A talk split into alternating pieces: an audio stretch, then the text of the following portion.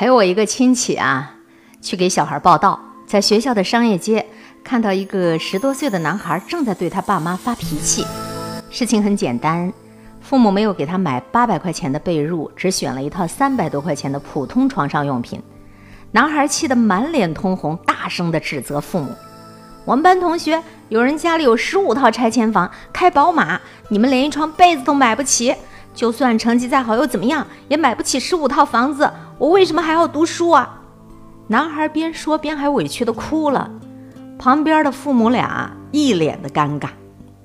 看着这小男孩，我也想起了小时候的我自己。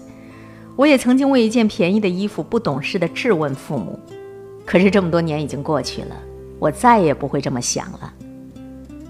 爸妈，同学家有十五套拆迁房。我为什么要读书？假如你家的孩子这样问你，你会怎么样回答他呢？在这个并不完全公平的世界里，读书的意义到底是什么？十五套拆迁房是值得你羡慕的东西吗？是啊，十五套拆迁房啊，很吓人的啊！按照现在的房价来计算，它至少是价值上千万，就好比你买彩票。一下就中了，无论是中了巨额的彩票，还是赔偿了十五套房子的拆迁款，都可能会让一个普通人过上衣食无忧的生活。就算你成绩再差，如此一来也没有任何后顾之忧，提前过上安逸的日子。可能就是因为这种心理落差吧，你没有办法接受爸妈只给你三百多块钱的被子。但是我仍然觉得，十五套拆迁房。和中彩票得了千万元，都是不值得羡慕的财富。你要知道，在你所有的同学当中，拆迁户并不是多见的，而在所有的拆迁户里，能够拿到十五套拆迁房款的人，又是凤毛麟角的。这里面就跟中彩票一样，有命运的安排，也有运气的成分。所以你不能因为别人的运气好，就认为自己是倒霉的。你不能用一个小概率的例子来否定你自己的父母只能给你买三百多块钱的被子。十五套拆迁房其实只是听起来很多。读书呢，它不会让你一下就成为有钱人，但是可以让你一步一步的往前走。你有空在计较这里公平不公平，还不如自己努力，成为别人嘴里的不公平。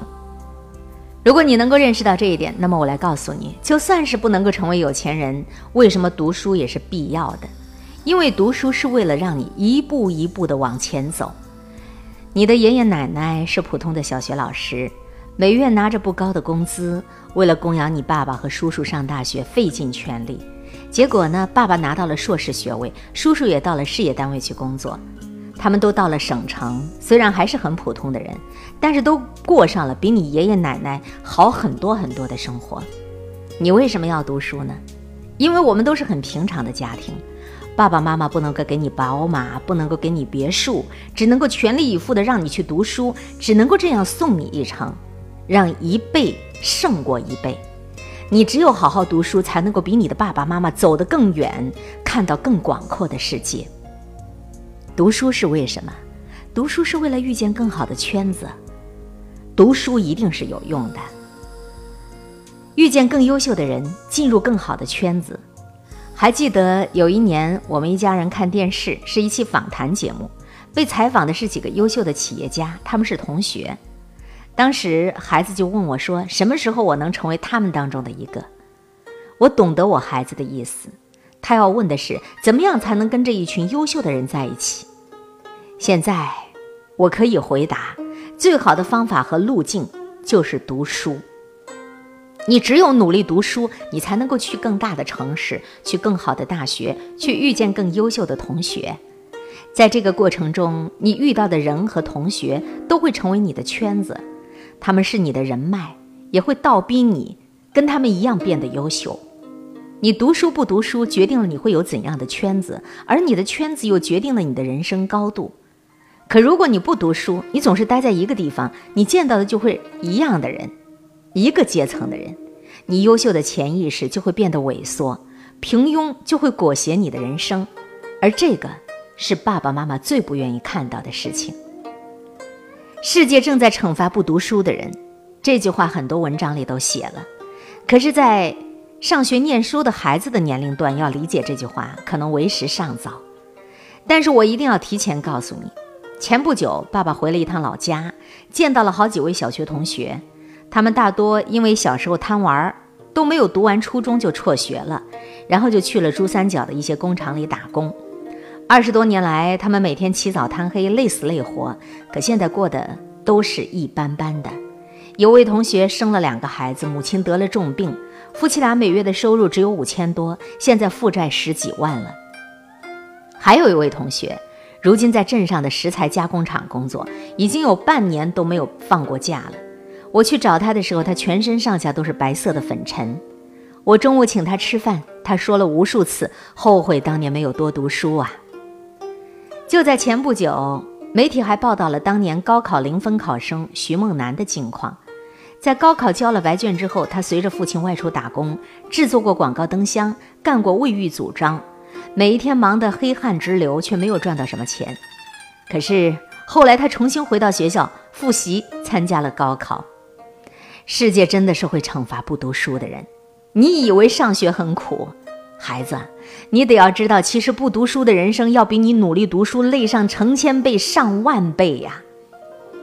条条大路通罗马，可有些人他出生就在罗马。这个世界上有些人不费吹灰之力就有了十五套拆迁房，有些人你自以为的极限不过是他的起点。那么我们为什么还要去读书呢？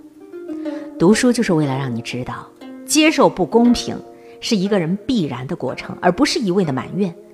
读书是为了让你免于生活沦落和阶层下滑，相反，拥有向上走的能力，比你的爸爸妈妈、比你的爷爷奶奶过上更好的生活。读书还是为了让你拥有不一样的视野，拥有更多选择的权利。正如作家龙应台在《亲爱的安德烈》里说的：“我要你读书，是希望你将来会拥有选择的权利，选择有意义、有时间的工作，而不是被迫谋生。”如果你出身寒门，那么还有一条路通向高贵和自由，那就是读书。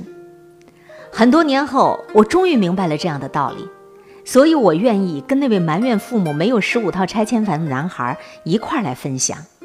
如果你已经为人父母，我也希望这样的道理你能够懂的同时，并且能够耐心的说给你的孩子听：我们为什么要读书？